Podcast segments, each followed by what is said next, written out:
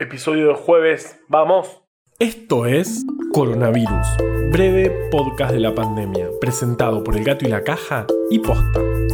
Hoy es jueves 24 de septiembre, día 205 desde la llegada del SARS-CoV-2 a la República Argentina. Nunca estuve en un crucero. Creo que me gustaría. Lo más cerca fue el barco que va a Uruguay y estuvo bueno. Pero cruceros nunca. Y sin embargo tengo un montón de información sobre cruceros. El Symphony of the Seas, con 362 metros, es el más grande del mundo. Estamos hablando de un barco de casi 4 cuadras. Un poco más chico es el Viking Sun, que en septiembre del año pasado emprendió el viaje más largo de un crucero con pasajeros, que proponía recorrer 51 países en 245 días. ¿Se imaginan tener tantos días de vacaciones? ¿O los 90 mil dólares que salía el pasaje? De todos modos el viaje se canceló, porque hubo un temita con un virus. Y veníamos bien, pero de golpe pasaron cosas.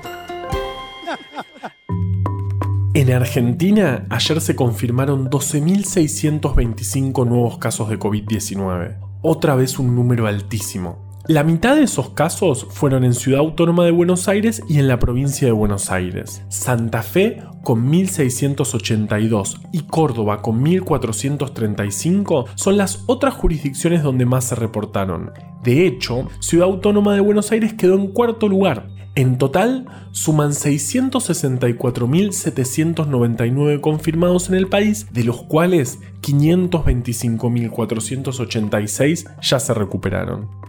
En total, fallecieron 14.376 personas por la enfermedad. De nuevo tuvimos un salto grande, 424 muertes registradas respecto al día de ayer. La letalidad sigue en el 2,2%. En terapia intensiva con diagnóstico confirmado hay 3.511 personas, un número que sigue subiendo en todo el país.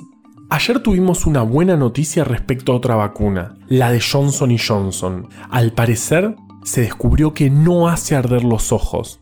No, chiste.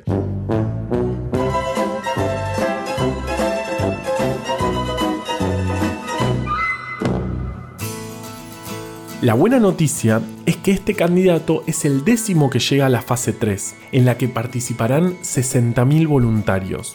Es parecida al candidato ruso Sputnik porque usa adenovirus humano modificado para que no cause enfermedad y para que a su vez exprese la proteína Spike, esa corona del coronavirus, y genere la inmunidad deseada.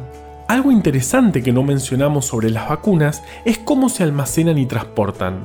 Algo no menor si hablamos de miles de millones de dosis. Bueno, hasta ahora los 10 candidatos necesitan frío. El punto es que las vacunas a ácidos nucleicos, la de Pfizer y Moderna, necesitan mucho frío.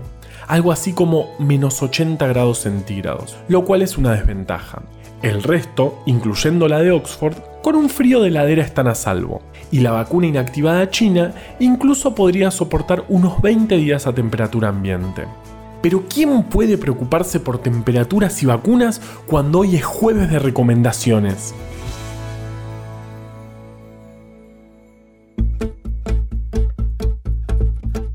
Una canción, Silencio, de Jorge Drexler. Silencio. Un youtuber, Damián Cook. Una cuenta de Instagram, arroba dermatolola una médica residente de dermatología que comunica sobre la piel a partir de obras de arte. Una recomendación, si vas a salir, usa barbijo. Che, me re gustaría un barbijo de gato. ¿No estaría buenísimo? Silencio. No sé cuál será el viaje en barco más corto del mundo. Cuando no había pandemia, yo iba al Tigre, a un lugar que había que cruzar en barquito, en un viaje de menos de 5 minutos. ¿Será ese el viaje más corto? Yo creo que sí. El punto es que si nos cuidamos, más pronto que tarde vamos a poder volver a hacer esos viajes. De 5 minutos en balsa en el Tigre o de 245 días en el supercrucero ese. No importa, cualquiera va a ser mejor que este viaje en el que estamos ahora que ya lleva... ¿Cuántos días dije al principio? ¿205? Mamita. Coronavirus, breve podcast de la pandemia, es una producción original del Gato y la Caja junto a Posta. Este podcast lo podemos hacer gracias a bancantes. Ayúdanos a bancar estas iniciativas en elgatoylacaja.com barra bancar. Encontré un montón de historias increíbles en breve atlas anecdótico de la ciencia. Para conseguirlo, entra en elgatoylacaja.com barra tienda. Yo soy Juan Manuel Carballeda. Valeria Sanabria recomendó desde el armario. Quédate en tu casa y nos escuchamos mañana. Che, dice mi mamita que qué quiero. Le dije que nada, que fue una expresión nomás, onda, mamita. Me dijo que no la moleste más.